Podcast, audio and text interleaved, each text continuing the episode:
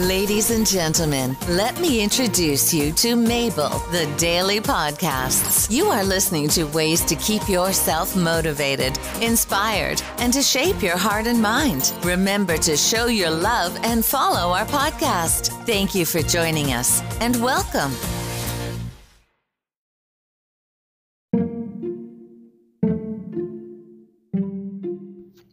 Hello, my name is Mabel, your hostess, and today we're going to talk about what to do when you get cheated on. If you've been cheated on, you might be experiencing a lot of emotions. You can be devastated one second, angry the next, then maybe hopeful the next, and it's a total and absolute normal mess. A broken heart can make you feel a lot of things that you don't like you can feel shame, confusion, doubt. And you have to understand and process your emotions in a way that you can go past your hurt. There is not one direct path that you can follow, and some may be different. Remember that you need time to heal, and is your own time. Your time is not the time that another person may have. It could be totally and absolutely different, and it doesn't matter, and it's okay. Feel the emotions and then move on. This is a personal journey. There are people that take more than a year to recover. It doesn't matter if you decided to stay with your partner or not. It's not about that anymore. It's about you moving past what just happened. And that's a very personal journey that I have to say that your partner has little to do with it. They must do their absolute best to make you feel reassured and confident and good again in your relationship. What they have done is a huge mistake and it's something that really, really will get into you. Recovery can be very slow. And if your partner is not helping, you must protect yourself. It doesn't matter if you feel sorry for your partner, if he has issues, he's an alcoholic, or he, he's really trying, or she is really trying his best, her best. No, it doesn't matter. Now it's about you. You got hurt. You're planning to forgive, but you cannot take time back. Now is a new moment that we need to address in a totally new way. It has to be from now. Everything in the past is in the past. And now you have to take care of yourself because no one will do it the same way. Even your partner, the cheater, no matter how much they change, they cannot do what you have to do for yourself. Please, this is very, very important to remember because otherwise you will rely on your partner to make things better. And yes, they must do something, but you cannot rely on them. You have to be your own healer. You cannot depend on someone that cheated before, and you cannot be sure that they will be there for you this time. So, knowing this, damaged relationships don't heal overnight. As hard as it may seem, know that you are in charge of your own process and any closure that you may need. And there are some tips that I found in the internet. Here is the number one tip work through your feelings. You'll likely experience different emotions as you process what happened. For instance, it's common to feel disappointed or betrayed after infidelity, so take a moment to recognize these feelings as they are normal. In general, getting over infidelity follows the usual stages of grief shock denial, anger defiance, bargaining, depression, remorse, and acceptance. Rather than suppressing your emotions, work through them. Coming to terms with what happened is integral to the healing process. Maintaining a daily gratitude practice that will help you a lot. You can have a notepad in your cell phone or maybe in your laptop and you can keep writing whatever good happens in your life. It can even be a bird that is singing, a great sunset or sunrise. Whatever you find precious, beautiful, a nice thing to just enjoy, you need to write it down. There will be a moment that when you're watching a movie, hearing a song, whatever, it will remind you of the cheating. And that is normal, hurtful, but normal. You can't live in the past because it will be reminded sometimes and you don't need it more than it will appear. Number four, think about what you want. What do you want? It's your time. Don't feel bad about thinking about you. You're the one who's hurting, the one who get the trauma.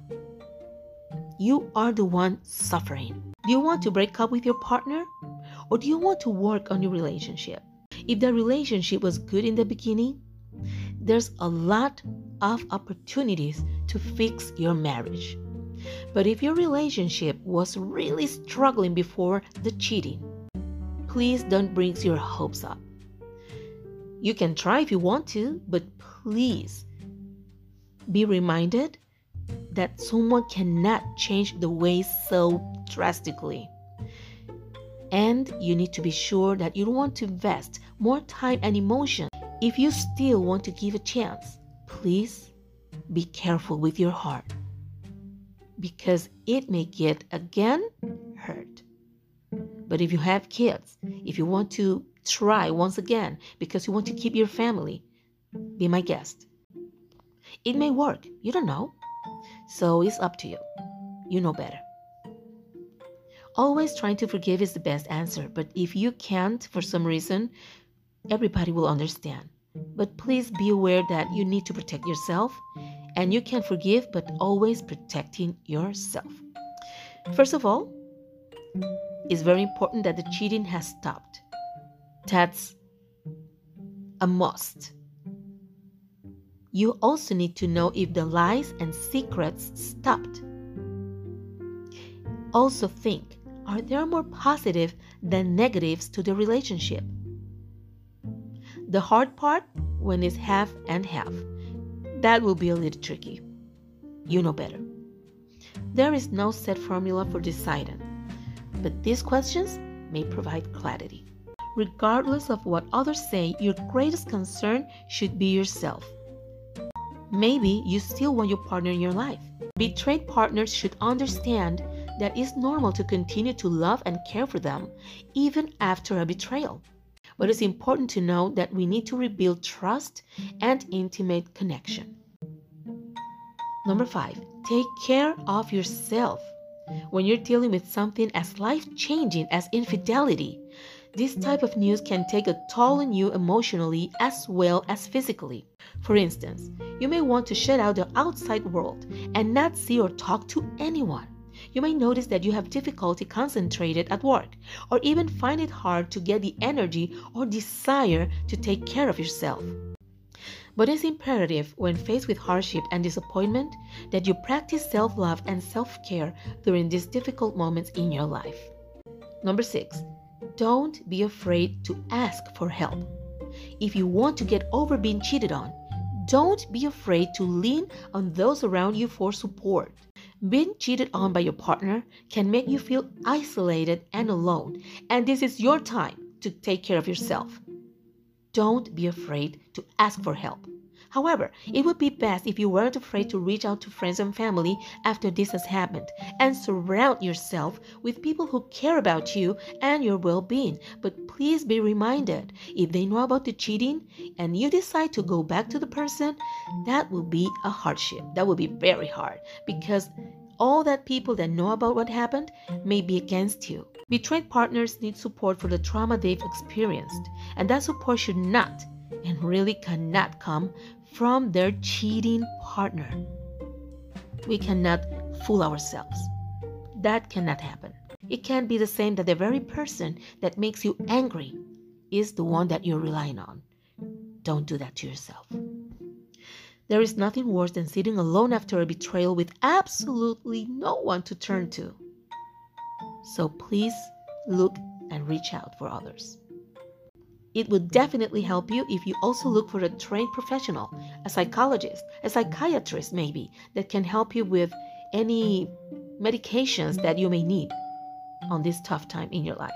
You don't have to face this alone. Having people around you to help you and to back you up is something you really need. And you don't have to wait. Find a therapist and start working on yourself. A word on post traumatic stress disorder, PTSD. This, my friend, can lead to PTSD also. Number one, recurrent recollections and intrusive visualizations, like a deja vu from advanced days, something that really hurt. Memories that comes to haunt you. Number two, oscillating moods, confusion, irritability, and outbursts. You will be feeling a lot of things on different times the same day. You are not going crazy. Number four, hypervigilance and startling. You can get startled and vigilant because of anything notifications, phone rings, and that's normal. Number five, avoidance, detachment, and seclusion. The overwhelming feelings appear challenging, and isolation may seem like the only option. Number six, loss of focus and interest. The depression symptoms of demotivation, loss of interest, lack of energy, irregular sleep, no appetite, low feelings can persist. Number seven, hopelessness about the future.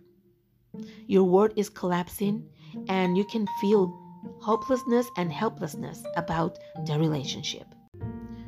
Number eight, although not all partners hurt by an affair will develop PTSD reactions, many will experience grief and depression. Those are normal responses. The trauma experienced by a couple upon the revelation of a betrayal is no small matter, and it creates a raw emotional upheaval that must be dealt with. It takes a great deal of fortitude and tenacity to be willing to do this on a daily basis. Long after affairs have ceased and the betrayer has achieved some humility and compassion, the battle is still on. So you need to give yourself about a year and a half to see if that is working. You must see some difference after three months. If you don't, please stop wasting your time. Focus on what you need. After a partner cheats, most people need some time to decide whether to end the relationship or try repairing the damage. This isn't something you should feel pressure to decide right away. A relationship therapist will help you. As you begin to recover from the initial shock, you need to do some things to feel better. Instead of lying awake cycling through distressing thoughts, try aromatherapy, a warm bath, something nice for yourself. Instead of skipping meals, try a snack, an energy boosting food, or something to feel better. It can even be a glass of water. But please try to eat that same day, at least a little bit. But try to mix in some with other hobbies, like yoga, walking, reading, whatever you like. The bottom line when someone you love and trust does something to shatter the foundations of your relationship, the resulting trauma can be severe. You can heal, though, and you might even come back stronger as you rebuild your sense of self and gain tools for developing healthy relationships. Go to a therapist. You deserve to thrive and be okay. Thank you for listening. Until next time.